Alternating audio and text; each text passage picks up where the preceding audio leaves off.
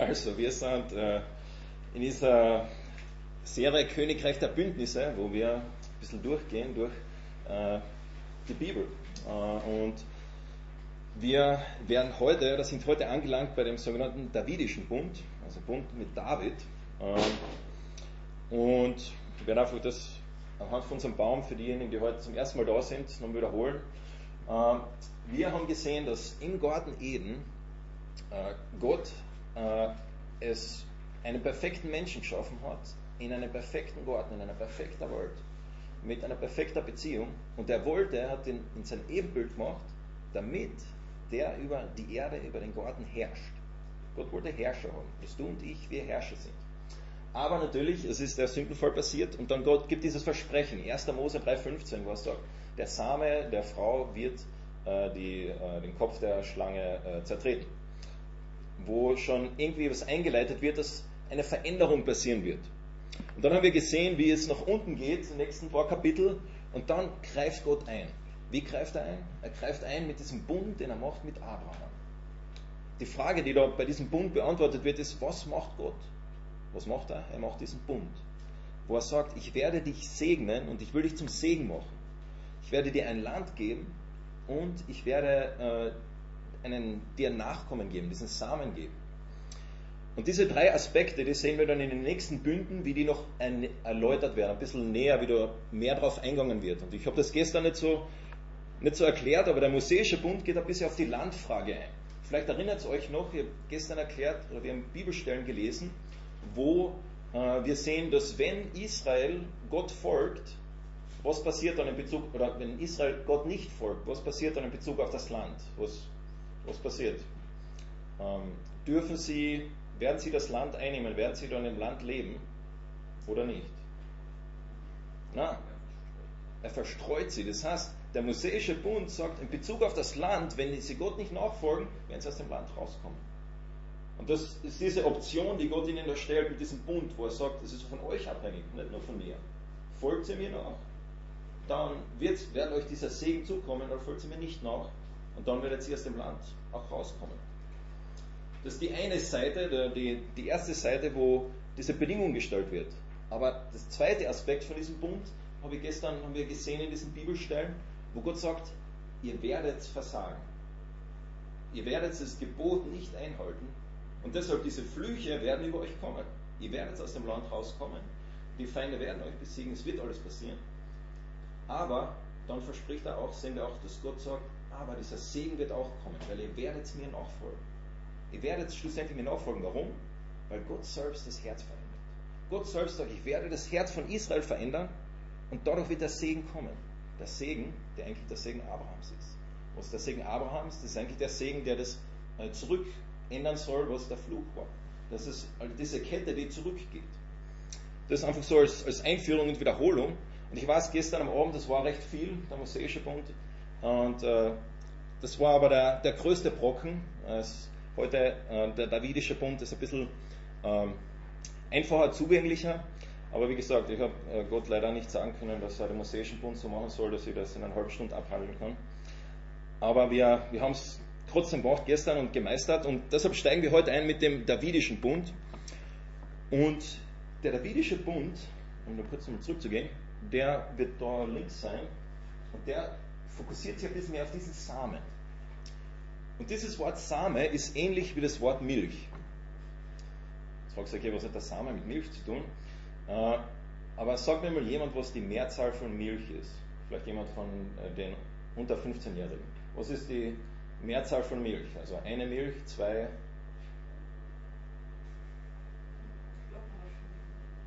Was? Schlagobers. Milch ist Milch. Genau, Milch ist Milch. Es ist so wie. Fisch ist Fisch. Fisch ist Fisch, so wie Mehl. Ein Mehl, zwei Mehle, nein, zwei Mehl oder Butter. Eine Butter, zwei Buttern, nein, zwei Butter. Äh, und das ist genau das gleiche mit Same. Das Wort Same eigentlich kann Einzahl sein, also eine Person oder Mehrzahl. Das Wort selber sagt das nicht aus. Es könnte beides sein. Okay, wenn wir jetzt das wissen, wissen wir schon, ob dieser Same, von dem wir geredet haben, das von einer Person redet oder von mehr? Ob bis zu diesem Zeitpunkt, was würdet ihr sagen? Gibt es schon irgendwo Hinweise? Ob das jetzt mehrere? Okay. Ja? Eigentlich, die Hinweise gehen eher darauf hin auf mehrere. Und das ist definitiv ein Aspekt. Ich glaube, das ist bewusst, dass Gott dieses Wort gewählt hat, dass es beides bedeuten kann. Mehr, Mehrzahl, aber auch einer. Und wir werden heute sehen mit diesem Davidischen Bund, dass einer dieser Same, also einer dieser Nachkommen, eine spezielle Aufgabe erfüllt.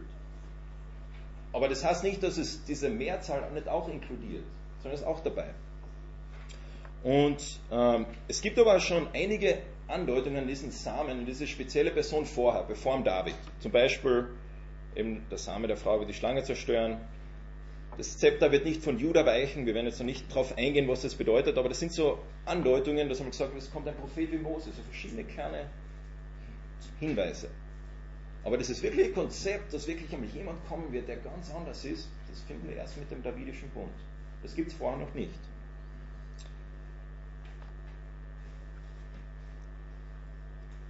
Und genau das möchte ich noch, wollte ich von gestern noch einfach dazu nehmen, um das nochmal herauszuheben.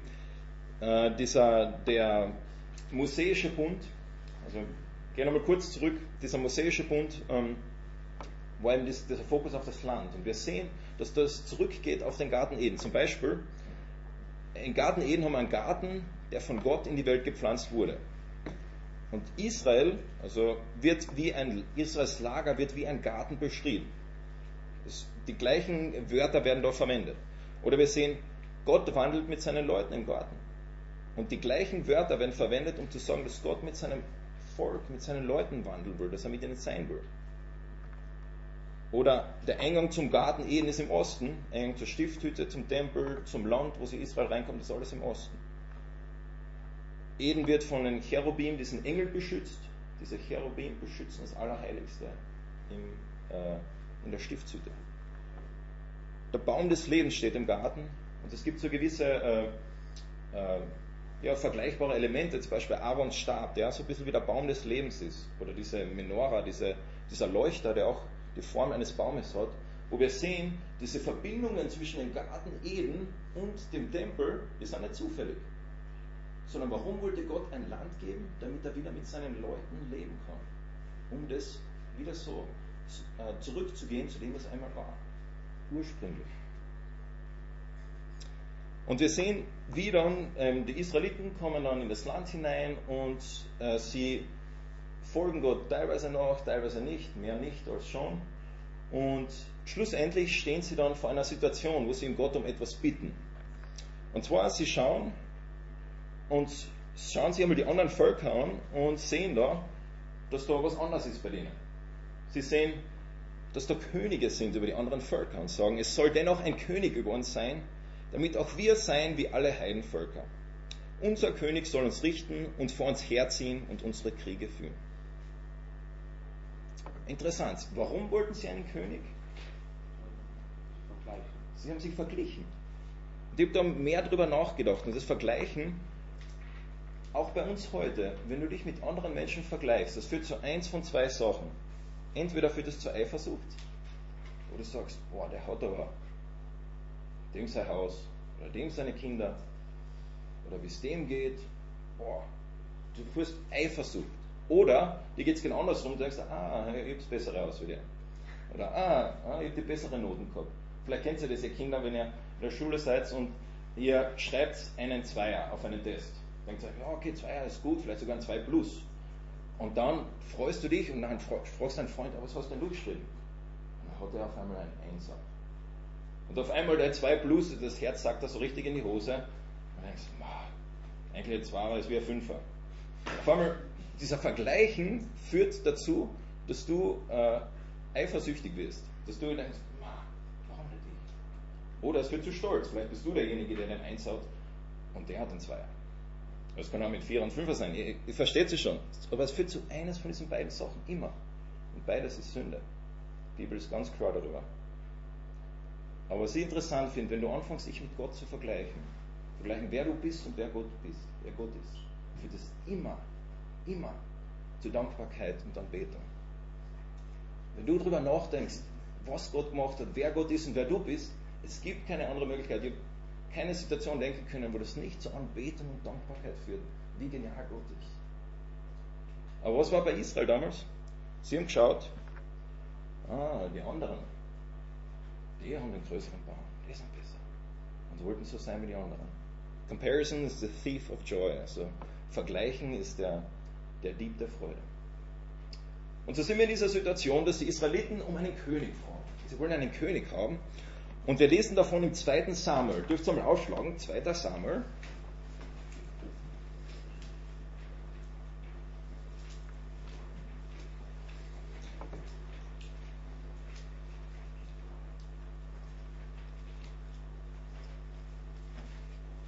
Diesem Buch 2. Samuel, da geht es jetzt darum, müsst ihr euch vorstellen, du bist der David und vor dir war ein König. Wie war der König vor dir? Das war der Saul. Und der König Saul ist, äh, wie, viele, wie viele Söhne vom Saul sind König geworden? Keiner, genau, richtige Antwort. Kein Sohn von Saul. Und wenn du jetzt der David bist und denkst, ach, mein Vorgänger, der war König, aber keiner von seinen Söhnen war König. Das ist nicht gut. Werde ich auch so ein König werden wie Saul? Wird es mir auch genau gleich gehen? Und genau das ist die Frage, die der David sich stellt in dieser Zeit. Und in diese Frage hinein kommt jetzt dieses äh, Kapitel, und zwar in 2. Samuel, Vers 7. Genau, 2. Samuel, Kapitel 7. Und da brauche ich jetzt jemanden, der mir wieder ein bisschen liest. Ähm, und zwar mal die ersten elf Verse. 2. Samuel 7, 1 bis 11. Kann das einmal jemand vorlesen? König David konnte im Frieden in seinem Palast wohnen, denn der Herr sorgte dafür, dass ihn die feindlichen Völker ringsum nicht angriffen. Eines Tages sagte David zu dem Propheten Nathan, während ich hier in meinem Palast aus kostbarem Zedernholz wohne, steht die Bundeslade Gottes immer noch in einem dürftigen Zelt. So kann das nicht weitergehen. Nathan ermutigte den König. Was immer du vorhast, tu es. Der Herr wird dir dabei helfen. In der folgenden Nacht sprach der Herr zu Nathan, Geh zu David, meinem Diener, und sag ihm, so spricht der Herr, du willst ein Haus für mich bauen? Bis heute habe ich noch nie in einem Tempel gewohnt. Seit ich mein Volk Israel aus Ägypten befreit habe, wohnte ich immer nur in einem Zelt und zog von einem Ort zum anderen. Während dieser ganzen Zeit habe ich von den führenden Männern Israels nur eines verlangt. Sie sollten mein Volk weiden, wie ein Hirte seine Herde. Nie habe ich von ihnen, nie habe ich einem von ihnen vorgeworfen, warum habt ihr mir noch keinen Tempel aus Zedernholz gebaut? Darum sollst du meinem Diener David diese Botschaft weitergeben. Gott, der Herr über die ganze Welt, lässt dir sagen, ich war es, der dich von deiner Schafherde weggeholt hat, um dich zum König über mein Volk Israel zu machen. Was du auch unternommen hast, ich habe dir immer geholfen. Ich habe alle deine Feinde ausgerottet und dich berühmt gemacht. Du bist in aller Welt bekannt. Auch habe ich meinem Volk Israel eine Heimat gegeben, ein Land, in dem es bleiben und sich niederlassen kann. Keine fremden und gottlosen Völker dürfen euch mehr so unterdrücken wie zu der Zeit, als ich Richter über euch eingesetzt hatte. All deine Feinde habe ich zum Schweigen gebracht und dafür gesorgt, dass sie dich in Frieden lassen. Ich, der Herr, sage dir, nicht du sollst mir ein Haus bauen, sondern ich werde dir ein Haus bauen. David stellt sich die Frage, was wird sein? Ich will den, den Gott einen, einen, ein Haus bauen, einen Tempel. Und Gott kehrt aber die Medaille zurück und antwortet David. Die Frage war, wie gesagt, wird es noch mehrere Söhne von David geben, die Könige sind? Oder wird David der Einzige sein? Und Gott sagt ihm, na, du willst mir ein Haus bauen, ich werde dir ein Haus bauen. Äh, einige von euch haben schon ein Haus gebaut. Äh, Wäre doch schön, wenn Gott euch das Haus gebaut hätte, oder? Äh, so ist es David gegangen. David hat sich schon vorbereitet Gedanken gemacht. Wir lesen später, wie er schon Pläne entworfen hat, um dieses Haus zu bauen. Und Gott sagt, na, ich werde dir ein Haus bauen. Und wenn jetzt Gott von einem Haus redet, dann äh, sagt er wahrscheinlich nicht, dass er David wörtlich ein Haus bauen will. Natürlich, das Wort Haus bedeutet Haus, keine Frage. Aber es bedeutet mehr. Zum Beispiel im, im Josua sagt der Josua mal, ich und mein Haus, wir werden dem Herrn dienen. Sehr wahrscheinlich meint er nicht, dass er mit seinem wirklichen Haus irgendwie Gott dienen wird.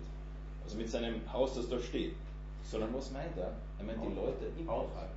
Haushalt, genau. Er meint die Leute im Haus.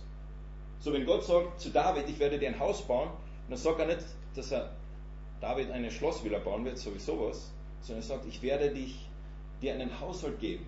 Ich werde dir einen, einen Nachkommen geben. Ich werde dir eine Dynastie geben. Komisch. Das erinnert schon irgendwie ein bisschen an das Versprechen von Abraham, oder? Die, die, die, der Same, die Nachkommen, das sind da wieder Parallelen dort, wo wir sehen, Gott verspricht David, dass ein Haus dass ein Nachkommen von David sein werden.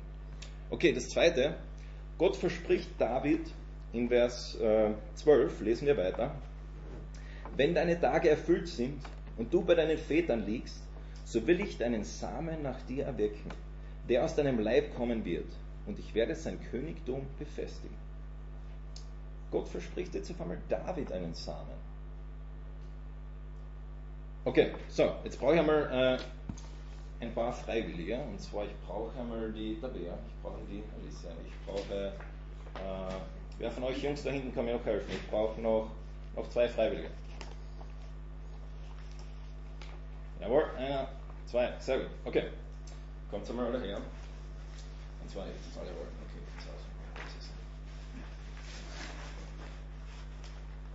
Ich brauche noch einen. Äh, noch einen Freiwilligen. Äh, wer ist da noch? Da, da versteckt sich jemand. Die mal, komm einmal. Braucht dich. Ohne dich geht's nicht.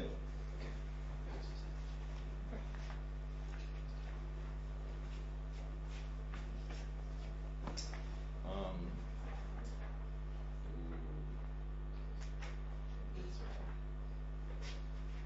aber das muss man nicht, das geht's nicht. Dass du, das, das du lernst. Und du kannst mir das tun. Okay, so, jetzt brauche ich einmal äh, euch zwei. Euch zwei dürft ihr mal da herkommen. Stellt euch einmal da hin und äh, zeigt einmal da hoch, wer ihr seid. Okay. Okay, und dann Adam und Eva, wir haben gelesen, in 1. Mose 3 wird was versprochen.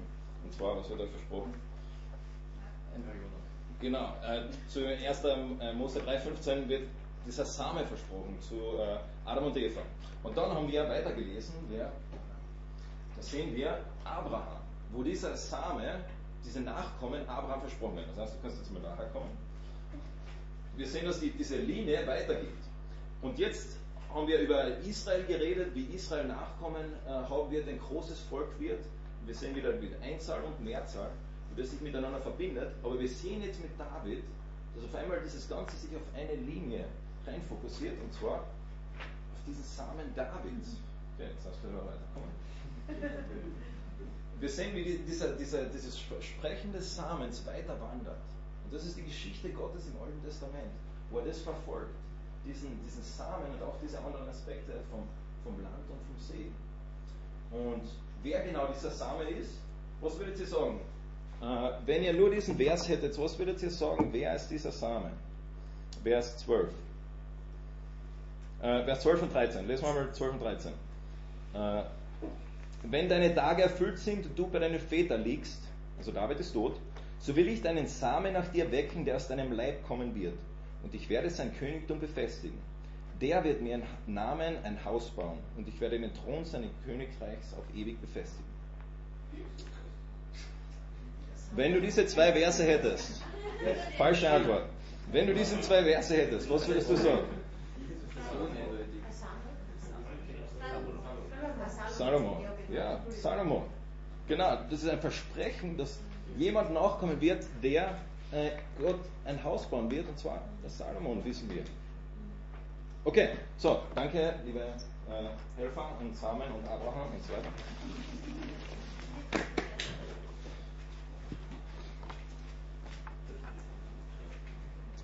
Das heißt, dieser, dieser zweite Aspekt, den wir sehen, ist, dass Gott jetzt David auf einmal einen Samen verspricht.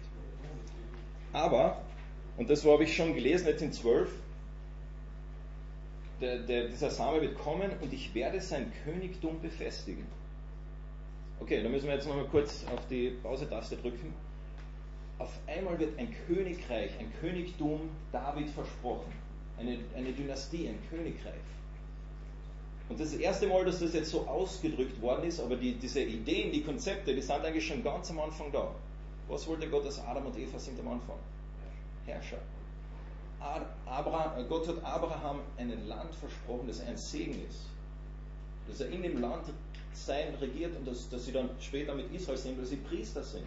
Und wir sehen, diese, diese Ideen von einem, einem Reich sind eigentlich schon da. Und jetzt wird es einmal ausgesprochen, diese, diese Idee, dass, dass Gott ein Königreich errichten will. Und zwar das Königreich Davids. Und wir sehen dann in äh, Vers 13, habe ich auch schon gelesen, ich lese nochmal kurz, das ist dann der vierte Aspekt.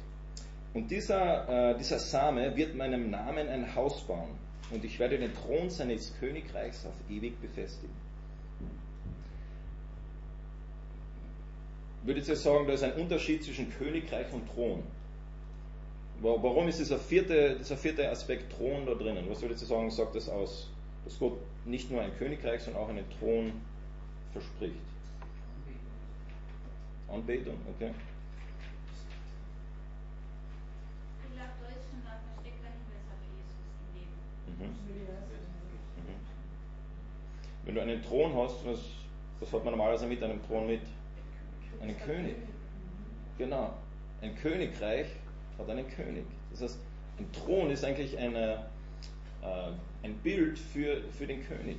Das heißt, nicht nur ein Königreich, sondern auch ein König wird das sein. Und was wird über diesen König gesagt in Vers 14? Ich will sein Vater sein und er soll mein Sohn sein. Wenn er eine Missetat begeht, will ich ihn mit Menschenruten züchtigen und ihn mit Schlägen der Menschenkinder strafen. Aber meine Gnade soll nicht von ihm weichen, wie sie von Saul weichen ließ, den ich vor dir beseitigt habe, sondern dein Haus und dein Königreich sollen ewig Bestand haben vor deinem Angesicht. Dein Thron soll auf ewig feststehen. Gott sagt, du wirst nicht eine Ein-Mann-Dynastie sein. Du wirst nicht wie Saul sein, der nur einen König gehabt hat, sondern es wird mehrere geben. Und wie viele? Wie lang wird es sein? Ewig. Ein ewiges Königreich wird da David versprochen. Und wir schauen uns jetzt wieder an, wie das die Bible Project Leute in, in zwei Minuten kurz erklären. Äh, dieses Mal ist es leider so, dass es nur auf Englisch gibt, deshalb habe ich äh, mit äh, Untertitel das Ganze, damit hoffentlich alle etwas davon haben. Untertitel sind mh, von äh, Computer übersetzt, also sind wahrscheinlich nicht so super, aber Check out the video on 1 Samuel where we were introduced to the book's three main characters, Samuel, Saul, and David, and then also to the book's literary design, which first introduced Samuel and then traced the rise and fall of King Saul in contrast to the rise of King David. 2 Samuel tells the story of David as Israel's king, and in two movements. There's a season of success and blessing, followed by a huge moral failure and then its sad consequences. And then the book ends with this well crafted conclusion that reflects back on the good and the bad in David's life, generating hope for a future king to come from his line. So 2 Samuel picks up after Saul's death. And David surprises everyone by composing this long poem where he laments the death of the very man who tried to murder him. And so once again, the author, he's presenting David's humility and compassion. He's a man who grieves the death even of his own enemies. After this, David experiences a season of success and God's blessing. All of the Israelite tribes, they come to David and then they ask him to unify all the tribes as their king. And so the first thing David does as king is to go to the city of Jerusalem, he conquers it, and he establishes it as Israel's capital city, which he renames as Zion. And from there, David goes on and he wins many battles and expands Israel's territory. Now, after making Jerusalem the political capital of Israel, he wants to make it their religious capital as well. And so he has the Ark of the Covenant moved into the city. And then in 2 Samuel 7, he tells God, now that Israel has a permanent home, he thinks that God's presence should also get a permanent house. So he asks if he can build a temple for the God of Israel. But God says to David, Thank you for that thought, but actually I'm going to build you a house, a dynasty. Now, 2 Samuel 7, this is a key chapter for understanding the storyline of the whole Bible. Because God here makes a promise to David that from his royal line will come a future king who's going to build God's temple here on earth and set up an eternal kingdom. And it's this messianic promise to David that gets picked up and developed more in the book of Psalms and also in the books of the prophets. And it's this king that gets connected to God's promise to Abraham. The future messianic kingdom will be how God brings his blessing to all of the nations. And it's right here, in the midst of all this divine blessing, that things go horribly wrong. David makes a fatal mistake. Not fatal for him, but for a man named Uriah when Okay, das äh, uh, ist nicht mehr ähm, wichtig im Moment. Aber habt ihr äh, ganz am Ende, sagen Sie etwas, wo Sie das verbinden mit, mit Abraham, wo Sie sagen, Mal ein bisschen zusammenfassen, weil das alles. okay, war, war zu schnell, okay. Ähm, Mm. Also Sie reden über die, die Storyline, also die Geschichte vom Buch Samuel, wo, wo quasi äh, David als König äh, berufen wird und quasi das Volk vereint, das seine Hauptstadt aufbaut, Jerusalem, und das quasi zur politischen Hauptstadt macht und befestigt, äh, verschönert und so weiter, sich ein Tempel baut, äh, ein, ein Haus baut und, äh, und dann sagt er aber, er will auch Jerusalem zu dem religiösen, also zum geistlichen äh, Hauptstadt machen und will Gott einen Tempel bauen. Und eben das, über das wir gerade geredet haben in, in Samuel. Und dann wird gesagt, dass, dass dieser, dieses äh, Versprechen Gottes, dass er ihm ein Haus bauen wird, äh, dass das eigentlich eine, Ankündigung ist an, den, an ein messianisches Versprechen. Und dass durch dieses, dieses Versprechen eigentlich der Segen von Abraham, durch dieses Versprechen von einem Königreich, der Segen von Abraham kommen wird. Und zwar, dass quasi David, also der davidische Bund, dieses Königreich, der Weg ist, wie Gott dieses Segen über die ganze Welt bringen will. Durch dieses Königreich. Aber jetzt habe ich eine Frage. Wenn wir nur diese Verse hätten, würden wir wirklich sagen, dass das über Jesus ist? Eigentlich haben wir gesagt, na, das ist Salomon, oder? Und so gibt es einen zweiten Text, den wir sehen wir in, in Chroniken. Und da will ich jetzt, dass ihr zu zweit zusammenarbeitet, ähm, wo ihr diese zwei Texte vergleicht. Und dann fangen wir anschaut, also 2. Samuel 7, 11 bis 16, 1. Chroniken 17, 11 bis 14. Das ist genau der gleiche äh, Begebenheit. Und ich will, dass ihr schaut, was für eine Unterschiede findet ihr in diesen zwei Texten. Gibt es so irgendwas, was anderes ist, oder ist es genau das Gleiche? Also immer wieder äh, zu zweit, maximal zu dritt, äh, dass ihr mal schaut, was ihr, was ihr da findet.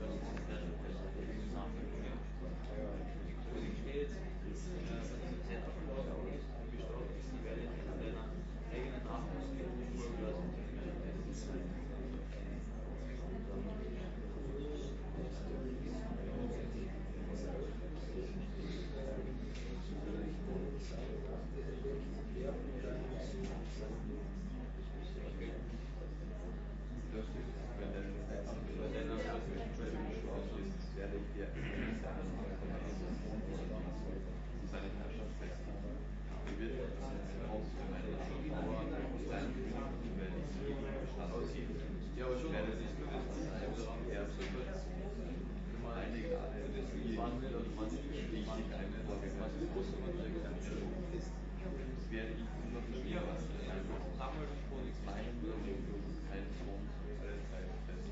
Zeit abgelaufen ist, du gestorben bist, wäre ich ein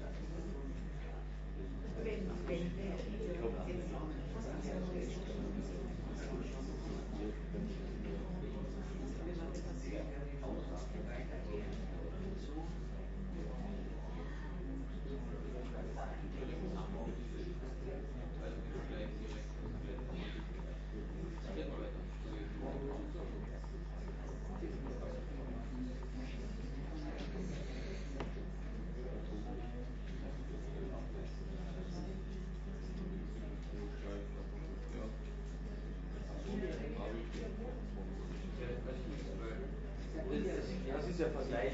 Es geht jetzt nicht darum, das zu interpretieren. Bei mir ist es quasi.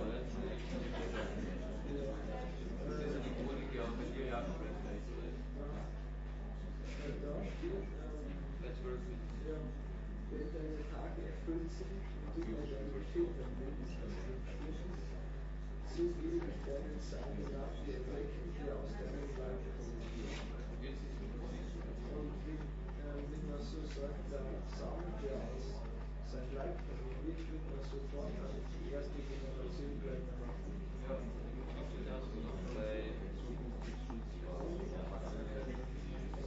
Earth. Da steht, und es wird geschehen, wenn deine Tage erfüllt sind, so lässt ich deine Kinder hin.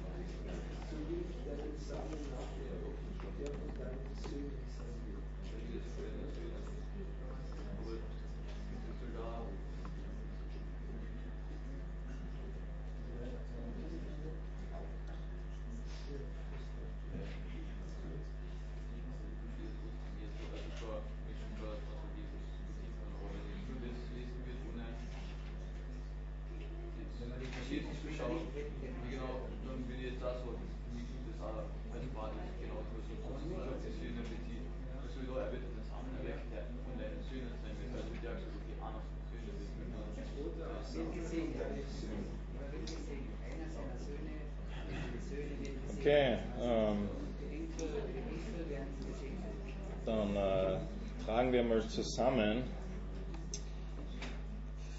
Ist euch irgendetwas aufgefallen, das anders ist zwischen diesen beiden Bibelstellen? Ich habe ja gehört, aber ich weiß nicht, wo das hergekommen ist. Okay, kannst du. Die Gnade ist im ersten Text vollkommen drinnen, aber auch die Züchtigung und wenn ihr es nicht tut. Mhm. Ja, Und im zweiten ist eigentlich von dem, wenn es nicht tut, die Konsequenzen nicht mehr vorhanden. sehr gut, ja, das stimmt. Das, und der, ich muss noch dazu sagen, äh, oder nein, ich sage das gar nicht dazu. Okay, was äh, gibt es noch irgendetwas, was euch aufgefallen ist? Das ist eigentlich das Ähnliche nochmal, aber das im ersten Text erwähnt wird, dass Gott selbst eben dem äh, Saul quasi das Königreich weggenommen hat. Mhm. Ja. Mhm. Also das, das zweite ist definitiv eine Zusammenfassung mit aber ein paar kleinen Änderungen. Ähm, und eine von denen äh, habt ihr herausgefunden, was noch sonst noch was ist, sonst äh, gibt es die Auflösung Also bei zumindest. der Übersetzung bei uns ist, im Saul steht sein äh, Königreich und in Chroniken steht mein Königreich. Genau, ja. Das stimmt. Das ist eine, eine Änderung. Okay, wir, wir, genau, die, die, die Personalpronomen wurden verändert. Also die seinem Haus, mein Haus. Okay, so fass, fassen wir das einmal zusammen. Also ich habe das so direkt nebeneinander hingestellt. Es gibt drei Dinge, die meiner Meinung nach da verändert worden sind, die aber signifikant, also die extrem wichtig sind. Okay, beim einen steht der Same, der aus deinem Leib kommen wird. Beim anderen, der von deinen Söhnen sein wird. Okay, beim ersten ist es irgendwie so, so intim, so, so, wo direkt dieses, dieses Bild vermittelt wird, einer von deinem eigenen Leib, quasi dein Nachkomme. Salomon. Beim nächsten wird es aber ein bisschen verändert, wird gesagt, einer deiner Söhne. Das heißt, die, nur bei dieser kleinen Änderung hast du irgendwie dieses Bild, dass es vielleicht nicht mehr so direkt danach ist. Aber das könnte ja auch Absalom sein, ist auch ein anderer einer Söhne. Könnte auch sein, ja.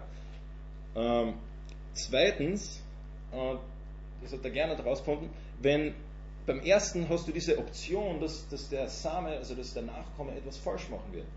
Dass er Gott ihn züchtigen muss. Beim zweiten gibt es das nicht. Das, dieser Teil wurde einfach rausgelassen. Und dann drittens, die, die Wörter werden verändert. Beim ersten Mal heißt dein Haus und dein Königreich und dein Thron. Beim zweiten mein Haus, mein Königreich und sein Thron. Das verändert wird. Wisst ihr, das Buch Chroniken ist eigentlich das letzte Buch im Alten Testament. Obwohl es im Deutschen nicht so ist. Das Buch Chroniken ist eigentlich das letzte Buch im Alten Testament. Äh, vielleicht kann mir der, der Niki oder Johannes da aushelfen, warum ist das im Deutschen anders wie im äh, Hebräischen? Habt ihr da eine Idee? Oder jemand anders?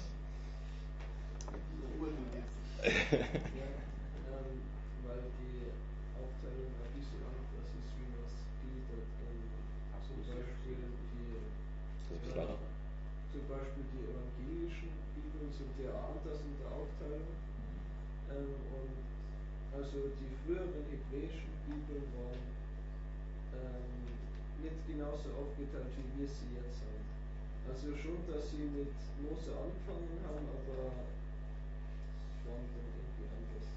Genau, die Reihenfolge in der jüdischen Bibel ist nicht gleich wie in der deutschen Bibel. Das letzte Buch in der jüdischen Bibel, in der hebräischen Bibel ist Chroniken. Erster, zweiter Chroniken. Was geht im erster, zweiter Chroniken? Zu zeigen, dass Gott treu ist. Dass obwohl Israel im Exil war, obwohl es ihnen derzeit so schlecht geht, Gott ist trotzdem treu. Und da rein kommt jetzt dieses Versprechen, wo das von, von David ein bisschen verändert wird. Und wir sehen da vor allem am Schluss dann, wo Gott sagt, es wird dieses Königreich, das da aufgebaut wird, welches Königreich ist das? Wem gehört das? Gott. Gottes Königreich. Es geht ja nicht nur um irgendein kleines menschliches Königreich, sondern um Gottes Reich, das aufgebaut wird von diesem Samen. Mein Königreich. Nicht nur das Königreich von Salomon, sondern mein Königreich. Um das jetzt noch einfach ein bisschen äh, zusammenzufassen. Der Fokus beim ersten Mal ist, dass immer ein König von Israel äh, auf dem Thron sein wird, von David auf dem Thron sein wird. Beim zweiten Mal eben dieser Fokus ist, dass, dass Gott treu ist, dass Gott treu ist, obwohl es ihnen vielleicht so schlecht geht und der Fokus verändert sich nicht mehr auf Salomon, sondern auf jemand anders, auf diesen einen Nachkommen, auf den Messias, diesen Samen, der Sohn Davids. Und deshalb dieser davidische Bund beantwortet die Frage, wer ist dieser spezielle Same, den Gott verwenden will, um dieses Königreich aufzubauen, das Königreich Gottes, nicht nur das Königreich Davids. Einsame, ja. Deshalb, wenn wir zu unserem Baum zurückkommen, der anfängliche, der erste Fokus vom, vom, vom Davidischen Bund ist, dass immer ein König da sein wird auf dem Thron. Und zwar ein König von Israel und der wird immer von der Davidslinie sein. Dieses wird ewig sein, ein ewiges Königreich. Aber der, der spätere Fokus, das Buch Chronik kommt 500 Jahre später, ist auf den, den einen Nachkommen, diesen Sohn Davids, diesen Messias.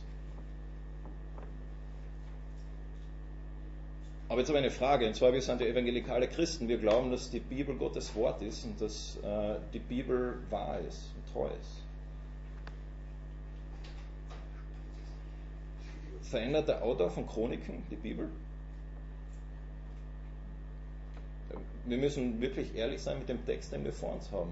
Verändert der Autor von Chroniken die Bibel? Verändert er das Buch Samuel? Aber bei den Richtern hat es ja keinen König gegeben, oder? Bei den Richtern noch nicht, ja.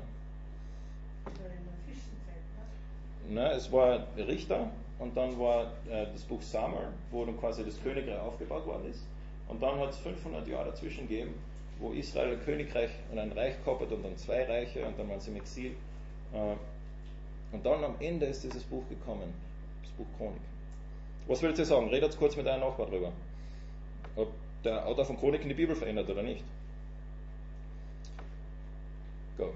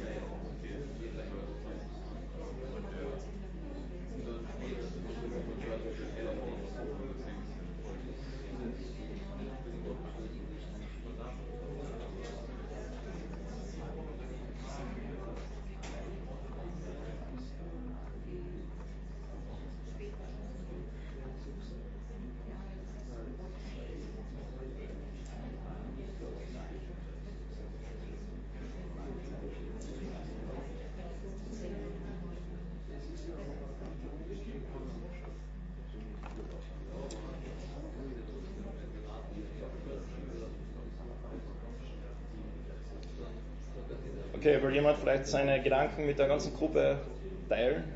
Jemand einen Vorschlag, eine Idee?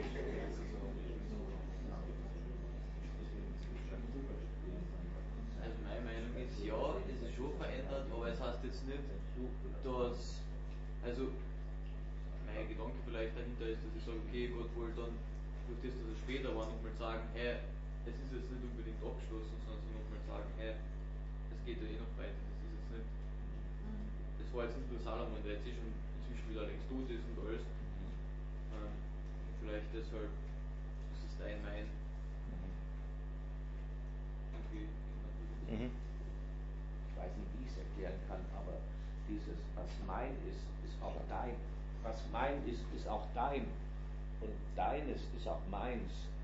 Das wird ja dann nachher in der Chronik dann nachher möglich sein, dass man sagt, so, da gibt es eben diese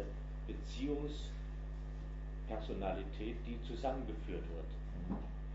Das Ja. ist nicht Oder die Erkenntnis des voranschrittenden Schulwesens schon mehr verstanden. Das sind alles gute Inputs. Ich denke, es ist wichtig zu sagen, ja, äh, Entschuldige, gerne. Ja. Diese Überleitung hat fürs, oder Einleitung, Vorbereitung zum Neuen Testament, so, nicht äh, Veränderung oder dass es falsch ist, sondern dass es vorangekündigt wird, genau. Ich denke, es ist wichtig zu sagen, es gibt einen Unterschied da. Ja, die, der Text wurde da, äh, ist anders, ist nicht der gleiche Text. Aber es gibt einen Grund dafür. Und der Grund dafür sind die 500 Jahre, die dazwischen liegen, weil in diesen 500 Jahren dazwischen äh, hat es viele, viele, viele messianische Prophetien gegeben. Das heißt, der, der, der Autor von Chroniken hat das nicht irgendwo aus der Luft gegriffen, sondern er hat verstanden, dass die Sprache, die da beim Samuel verwendet worden ist, das ist eine sehr, äh, im Englischen sagt man pregnant language, also sehr, äh, dass da sehr viel drinsteckt. Dass da, dass da viel mehr drinsteckt, wie der David damals ursprünglich verstanden hat. Dass es da weitergeht wie, wie nur der Salomon, sondern dass es viel, viel weitergeht. In diesen 500 Jahren dazwischen hat es sehr, sehr viele Prophetien gegeben über den Messias. Aber immer verknüpft mit dem David. Und das werden wir uns heute am Abend noch ein bisschen genauer anschauen, wo wir uns auf diesen Messias äh, fokussieren wollen. Aber um nochmal kurz zurückzukommen auf diesen Baum. Ähm, wir sehen, dass der, der Davidische Bund sich auf diesen Samen fokussiert, wo sagt, dieser Same, einer dieser Samen wird dieses Königreich Gottes aufbauen. Und wie gesagt, es geht alles zurück zum Garten Eden, wie Gott es eigentlich ursprünglich wollte, dass eigentlich ein Königreich von Priestern wollte, wo wir die Erde herrschen, regieren. Und jetzt langsam baut sich das auf, wie Gott Israel verwenden will und in Israel, durch Israel irgendwie dieses Königreich aufbauen will. Wie macht er das? Das wäre dann im nächsten Punkt, im neuen Punkt. Ähm, aber dazu ein anderes Mal.